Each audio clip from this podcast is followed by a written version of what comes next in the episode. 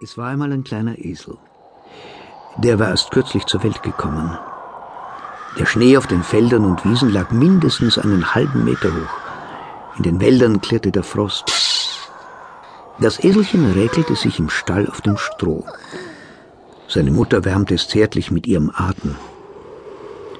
Manchmal erzählte sie ihm zum Einschlafen die Geschichte von jener Eselin, die vor Zeiten im Stall zu Bethlehem das liebe Jesulein in der Krippe mit ihrem Atem hat wärmen dürfen, gemeinsam mit einem Ochsen.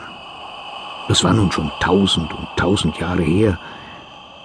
Immer wieder musste sie dem Eselchen die Geschichte vom Gotteskind in der Krippe erzählen. Es schlief sich so schön dabei ein, während draußen der Wind um den Stall fuhr. Eines Tages erwachte das Eselchen. Aber wo war die Mutter? Das Eselchen spitzte die Ohren, es blickte sich ängstlich um.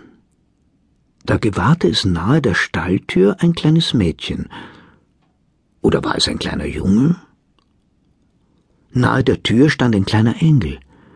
Er trug eine Pudelmütze und warme Hosen, er trug eine dicke Jacke, ein wollenes Tuch um den Hals, im Übrigen war er barfuß. Das Kind mit den nackten Füßen musste wirklich ein Engel sein. Du suchst deine Mutter, sagte der kleine Engel.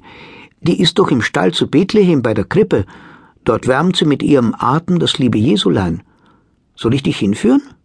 Es ist gar nicht weit. Was sollte der kleine Esel dem Engel antworten? Er stieß ein lautes Ea aus.